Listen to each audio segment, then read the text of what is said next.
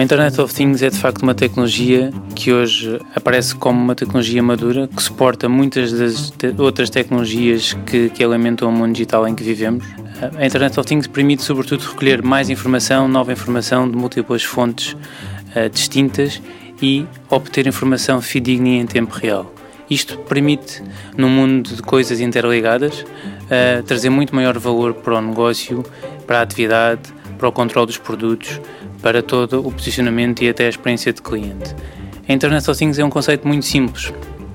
Pensemos num sistema interligado de coisas, de dispositivos uh, mecânicos, digitais, que a cada um deles damos um identificador único e a capacidade de transmitir dados.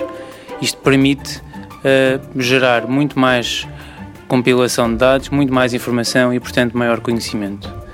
Depois podemos dividir, se quiserem, o Internet of Things em mais orientado ao consumo ou mais orientado à, à operação, se quiserem. E, portanto, na parte do consumo, a Internet of Things proporciona melhores experiências, maior envolvimento dos clientes, sobretudo uma ótica de maximização de receitas.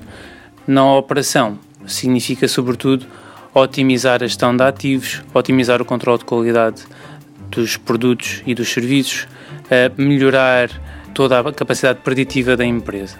Se juntarmos isto tudo, é de facto um potencial enorme de geração de valor para, para a atividade, para as empresas, para os negócios.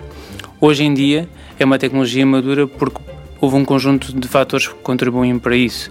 Diminuiu o custo da conectividade, diminuiu o custo do armazenamento, aumentou a capacidade computacional. Só para ter uma ideia, hoje um smartphone uh, equivale ao que a NASA usou uh, todo o sistema computacional da NASA no Apollo 11 e, portanto, se, se isto, isto transposto para uma realidade, permite de facto uh, pensar e sonhar coisas diferentes.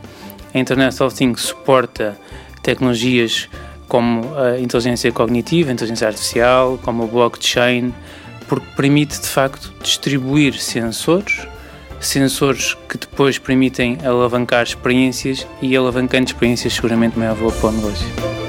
Economia em Movimento é uma parceria TSF e UI. UI a construir um mundo de negócios melhor.